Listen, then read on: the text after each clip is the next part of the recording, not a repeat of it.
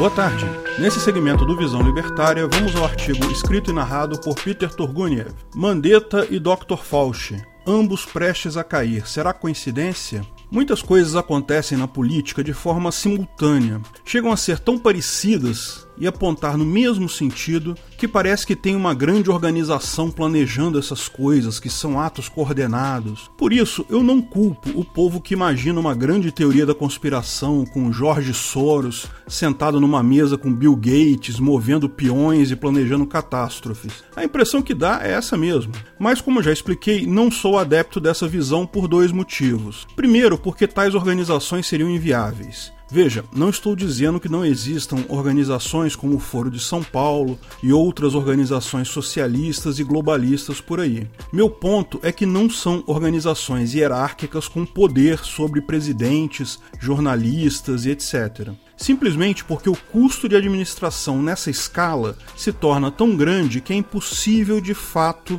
uma organização hierárquica operar, mesmo com todo o dinheiro do George Soros ou do Bill Gates. O problema do cálculo econômico no socialismo se aplica também a grandes organizações hierárquicas. Elas podem fazer algumas ações pontuais, até dar conselhos, lançar manifestos, mas não é uma organização hierárquica, elas não mandam nas pessoas, ninguém manda em todos os jornalistas da mídia tradicional do mundo todo para que sejam esquerdistas e globalistas. É besteira achar isso. O segundo motivo é que ninguém precisa disso. Ordem espontânea é um fenômeno conhecido em grandes populações de qualquer coisa, desde formigas até seres humanos. A economia é o exemplo mais notável de ordem espontânea que surge no caos. É natural que, no limiar do caos, algumas coisas se comportem como coordenadas, mesmo sem um comando central. Cada indivíduo apenas agindo buscando seu interesse particular acaba criando uma ordem discernível com sentido e propósitos bem claros. É o ponto que já expliquei sobre o vírus do Partido Comunista Chinês. Houve um grande planejamento para que o vírus quebrasse a economia do mundo todo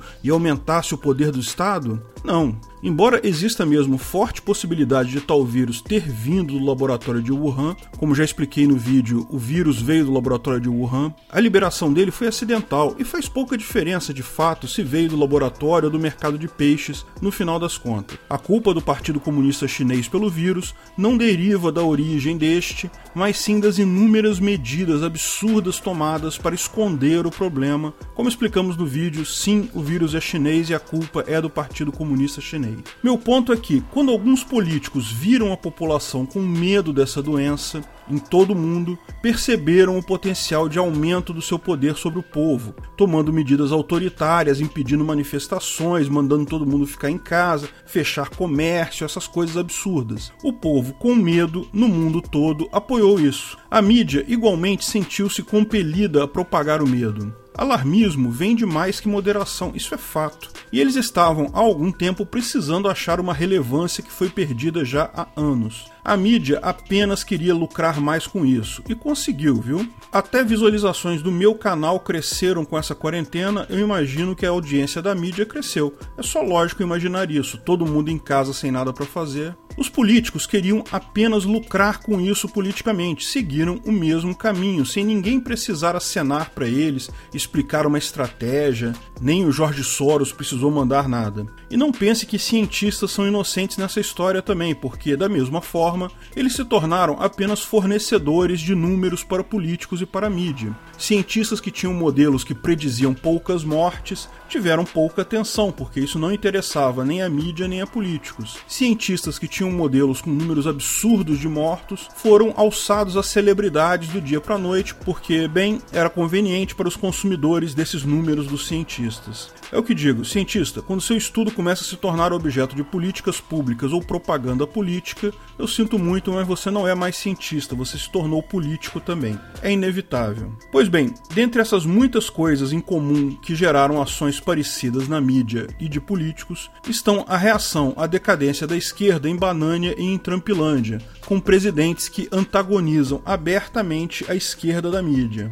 Não é surpresa, portanto, que muitas das ações e situações desencadeadas foram de fato bem parecidas. Lá em Trampilândia, tal como aqui em Banânia, a mídia bate forte no chefão de lá dia e noite sem dó, porque prefere socialistas que acabam sendo mais generosos com emissoras. Mas não é só isso, o povo em situação de medo gerou toda uma onda de possibilidades de acusar os chefões mafiosos de inatividade, incapacidade, imperícia, imprudência. E tanto a mídia daqui quanto a de lá aproveitaram a oportunidade. Mesmo que ambos os caras tenham apontado apenas uma questão óbvia, não se pode pensar apenas na saúde, é preciso considerar a economia também, até porque a economia também mata. Da mesma forma que aqui, lá também os governadores mafiosos de estado viram uma oportunidade de assumir o protagonismo político e decretar quarentenas, lockdowns e outras medidas absurdas sem qualquer sentido e lógica, mas que tinham um apoio do povo, que estava com medo da doença. Viram que podiam usar a canetinha mágica do ditador e sair rabiscando coisas aleatórias aleatórias que incluem, claro,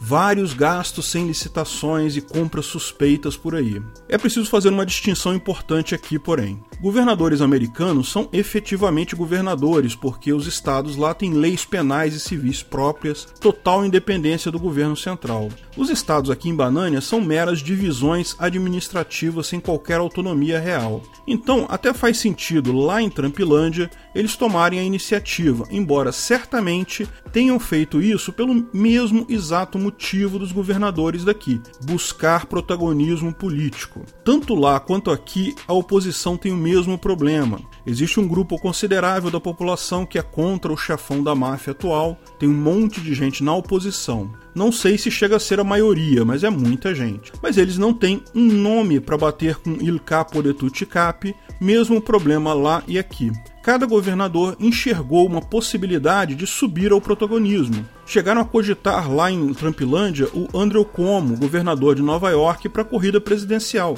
justamente pelo protagonismo dele nessa briga contra o vírus. Aqui, ninguém duvida que Ditadória, Auschwitz, ou Idiota e outras figuras patéticas por aí buscaram o mesmo tipo de protagonismo também com resultados catastróficos, é verdade. Mas chega a ser curioso também a questão do Mandetta e do Dr. Fauci. Mandetta, vocês sabem, é um mafioso que gosta de ser chamado de ministro da Saúde, e Dr. Fauci não é ministro da Saúde, é um virologista conhecido lá, que já trabalhou em vários órgãos do governo e foi designado por Trump como o líder técnico da chamada Covid Task Force. Ele é só o líder técnico, tá? Porque o líder de fato é o vice-presidente Mike Pence. De qualquer forma, embora tenham cargos diferentes, ambos representam basicamente o mesmo papel. São figuras técnicas da área de saúde centrais das máfias governamentais federais, tanto lá quanto aqui, para tratar tal doença. E, como era de se esperar, surgiram atritos em ambos os casos entre essa figura técnica e Il Capo de Tutti Capi. Veja, haver atrito nesse ponto faz até sentido. Um técnico da saúde vai priorizar o combate da pandemia de forma absoluta. Ele está enxergando apenas um problema. Mas esse não é o único problema do mundo. O chefão da máfia precisa se preocupar com vários outros problemas ao mesmo tempo, sendo a economia um deles. Então é praticamente certo que haverá discordâncias. Ninguém estranha isso. Mesmo que toda essa preocupação desse bando de políticos, vocês sabem, é só showzinho para eleitor. Eles não estão de fato preocupados com nada, a não ser com a própria carreira. O problema é que tais discordâncias naturais estão sendo amplificadas em ambos os casos pelo mesmo fator. Em tese, não há o que questionar. Em sistemas hierárquicos, o chefe manda. É uma besteira o Mandetta dizer a população não sabe a quem obedecer, se a minha ou ao chefe. Porque é lógico que é o chefe. O que faz sentido, porque a solução tem que considerar todos os fatores. Considerar só a saúde é suicídio. Mas a questão é que a mídia socialista quer ter munição contra tais chefes mafiosos que não estão alinhados com a mídia. E lógico, os próprios técnicos acabam embarcando na mesma ideia dos governadores mafiosos. Ganhar algum protagonismo político pode render frutos. Não tenha dúvidas que essa crise é forçada pela mídia, mas, lógico, também ganhou um certo inflada pelo ego dos protagonistas. Dr. Fauci está quase sendo demitido por Homem Laranja Mal, segundo a mídia de lá, tal como Mandetta está quase sendo demitido por Bulbasauro aqui. Mas falando da situação daqui, a qual eu acompanho mais de perto, minha visão é que algo aconteceu na semana passada, de segunda-feira da semana passada para domingo, que fez uma diferença enorme. Na semana passada, todos lembram, Mandetta quase foi demitido. Eu fiz até um vídeo sobre isso. Mandetta escorregou na hidroxicloroquina. Nesse vídeo, falei que o discurso do Mandetta após ser mantido no cargo seria determinante. Se ele passasse a adotar o discurso mais alinhado a Bulbasauro,